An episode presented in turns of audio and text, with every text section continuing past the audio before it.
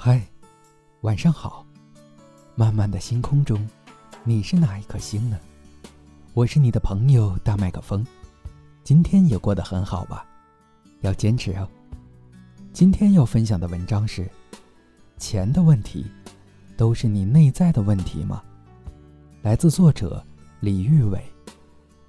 眼看春节假期接近尾声，该给的红包、该收的压岁钱也各归各位。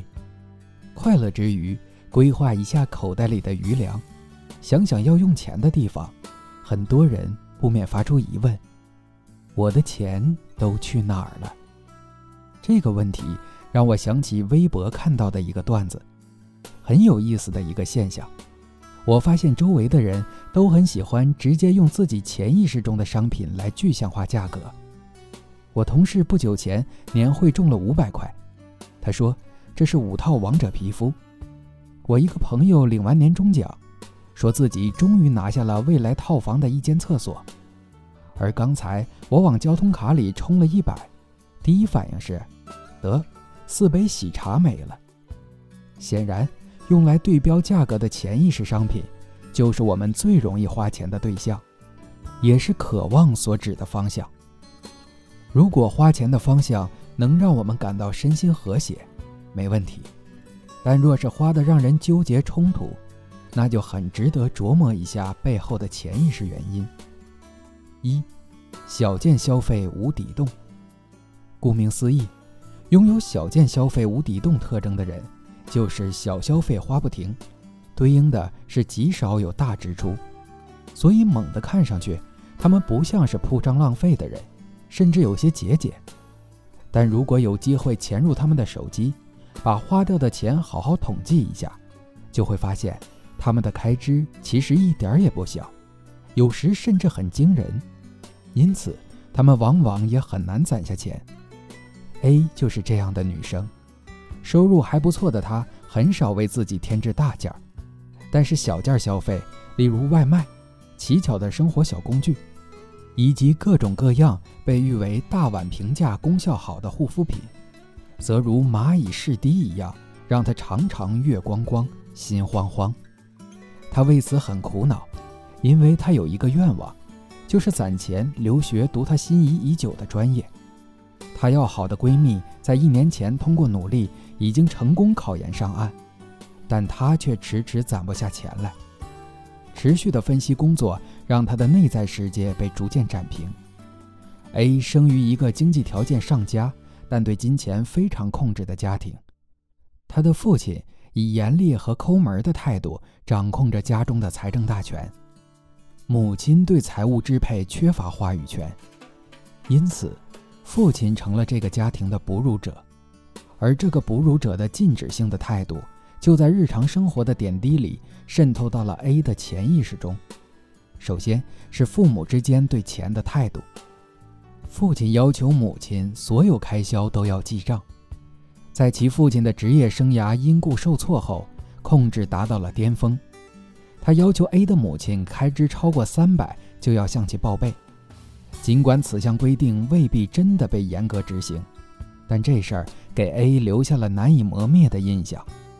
而 A 的母亲则在日常开销里想方设法地瞒报一些支出，来满足自己和女儿某些享受性的需要。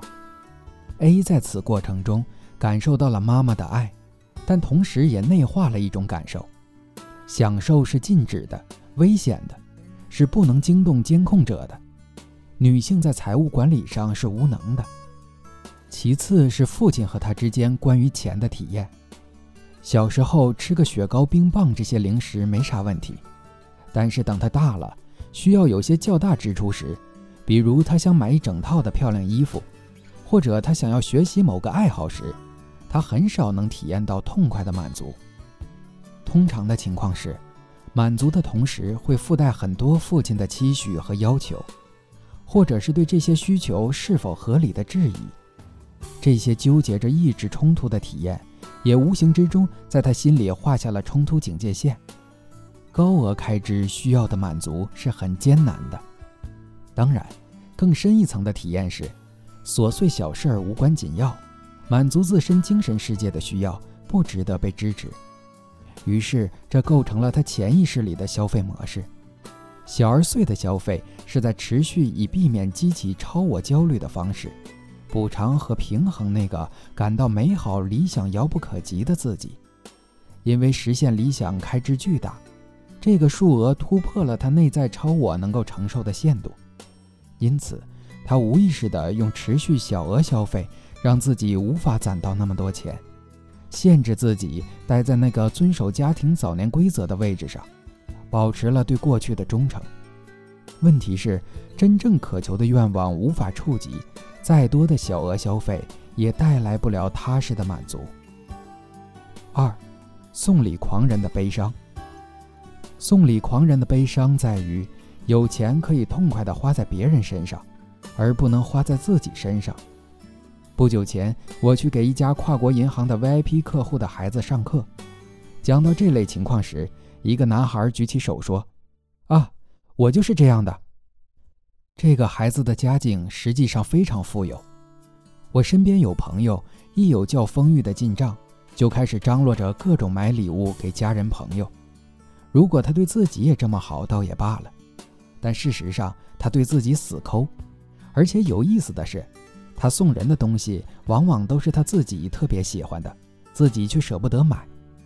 这就是个很诡异的现象了，以至于和他亲近的人都会劝他：“你多留点钱满足自己吧。”如果我们稍微具备一点精神分析的眼光，就不难从中体会到，他频繁送礼的行为，其实是试图转了弯的滋养自己。一个人在世间生存的第一要务是要好好照顾自己。飞机上的空乘也会警告视孩子为一切的父母们。遇到危险，先戴好自己的氧气面罩，再来帮助孩子。为何送礼狂人就不能优先满足自己呢？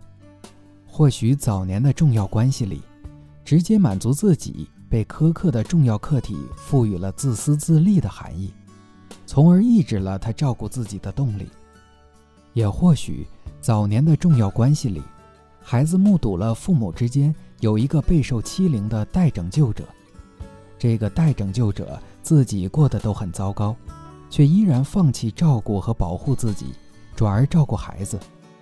而在孩子的体验里，他接受到的付出总是有血泪的味道，这让他的每一次接受都带着负罪感和内疚，所以他要用给予来为自己的得到赎罪。还或许在曾经的成长经历里，他大多数时候都被放在边缘的位置。极少体验过被放在家庭的中心，忙碌冷淡的成年养育者们只顾得上用情感的边角料来满足他的需要，这使得他的情感沸点处在一个偏低的位置。当有人给他一些温暖时，即使对付出者不算什么，但对他来说却如氧气般珍贵。这让他在成人关系中有了很重要的报恩情节：对方只要为自己做了些什么。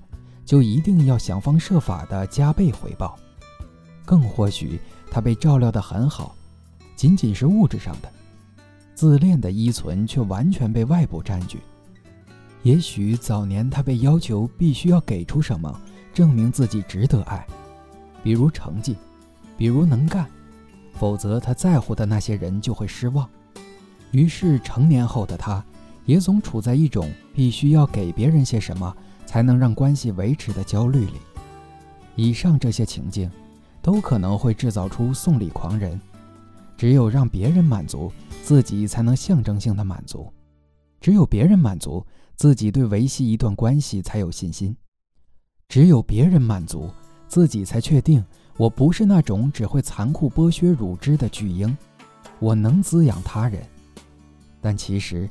曾经的他本来应该自然安心地待在被照顾的位置上，将自己放在照顾清单的首位，也从来不是非分的要求。三，抠门的冲动战士。抠门的冲动战士常呈现出一种奇异的不平衡，此时他可能在任何一点涉及享受且不损害现实生活的选择中断然 say no。比如换掉宿舍里穿了三年烂得只剩半个脚掌的拖鞋，比如给孩子买一个新款的奥特曼，比如带全家去享受一下新开的温泉。不管周围多少人抱怨和不满，他都能始终如一地坚守抠门的信念。但是在某一个奇怪的点上，他却会以匪夷所思的方式突然失控地挥洒金钱。我见过一个男人，因为妻管严，他一直对自己和他人都很抠门，而在离婚后，他依然抠门。只是突然开始痴迷各种收音机、小音响，家里大大小小堆了几十个。对此，我有一个不着边际的猜测：在不允许他发出自己声音的痛苦婚姻里隐忍了十几年后，或许他在用这样的方式让房间充满他想要听、他可以控制的声音，同时这些声音可以稀释孤独。也避免了一个活生生的人会带来的再次控制他的风险。所以，为啥抠门的人又会如此失控呢？或许，控制就是在为失控做准备。抠门本身就是对情感和关系流动的高度抑制。作为关系中的貔貅，只进不出，内部必然积蓄了大量混沌且强烈的情感需要。一旦这些需要被投注在某些具体的事物上，他们就成了引爆的窗口。高度节俭的老人买保健品，大家都知道，多数是由于销售员的关心攻势。关系的建立激活了老人的生本能，销售员又同步灌输死亡焦虑、生死夹击、孤独与亲密的强烈对比，让很多老人的理智决堤。还有很多身在壮年的抠门人士，或许是把对生活、对自己、对关系的控制感，整体的移植到了对钱的控制上；也或许曾经在他的成长关系中，极端的生存环境让钱在家境中成为了衡量决定一切关系和行动的标准。在这个标准里，他自己本身也被物化了，无法习得非物化的关系应当如何维系和建立。因此，在他成年后的关系里，当他想要在关系里获得掌控感，或者想要躲开关系中的失控感时，他都会用钱作为调控的枢纽。同时，情感的高度匮乏会使一个人形成一些吞噬性的依赖需要。同步的还有早期未被很好满足的剧烈的愤怒。这种依赖需要和愤怒的强烈程度，会令人对自己产生失控的恐惧。因此，会用高度控制外界来避免自己内在的决堤。抠门儿在此处具备了两重含义：亲密需求的金钱化满足，以及防止内在欲望爆发的城墙。所以，本质上，抠门的人是孤独的，而世界对他们是匮乏、危险、不可信的。亲密的需要被迫折射到了金钱上寄居。在消费主义泛滥的今天，商家早已学会了用贩卖焦虑掏空消费者的钱包。我们对现实的自己越不接纳，对自己的存在越不确定，我们越容易为虚幻的理想自我大笔买单。因为我们会寄希望于通过理想自我的拼图来解决我们生活中现有的缺失和不满，但这无异于一种刻舟求剑。金钱。是成年人的乳汁。幼年时，婴儿并不会因为有奶吃就满足。恒河猴实验证明，仅仅有奶的铁丝妈妈不是婴猴的首选。仅仅只有奶供应，婴猴活不久，也适应不了社会。婴儿要在喂养时同时获得身体和心灵的满足，就必须在吃奶时有妈妈深情温柔的注视和拥抱。缺乏母爱灌注的哺乳过程，婴儿身体吃饱了，心灵却会始终感到饥饿。我们的一生都无法摆脱对情感连接的需要，拥有高质量的依恋关系，拥有一双能够注视我们、陪伴我们的眼睛，也是我们在成年后从事各种工作活动时内心安宁的基础。因此，如果成年人的赚钱和花钱，在情感世界的体验是孤独的，缺乏客体陪伴的。那我们和钱之间，本质上就是没有关系，或者关系微弱的。我们赚钱会赚得乏味，花钱也会花得难以满足。所以许多人花钱买了很多东西，却难以享受，因为缺乏内在的依恋纽带，他也无法和自己购买的东西产生亲密感。而当买来的东西无法带来滋养，正如吃下的奶无法带来心理的满足是一样的。然而，我们往往会误以为是我们没有买到真正好的，我们会继续在买买买中寻找。表面看起来是钱的问题，实际上却可能是内在关系的问题。所以，下次当我们问起我的钱都去哪儿了，或许我们可以看看心里，那里是否有个早年的谜题，在漩涡的尽头，等着我们潜水去解开。最后，在虎年开启之际，愿你有虎虎生威的勇气，回望过去，享受当下，不仅有才，更有情。好了，今天的分享就是这样，感谢收听，朋友们晚安，我们明天见。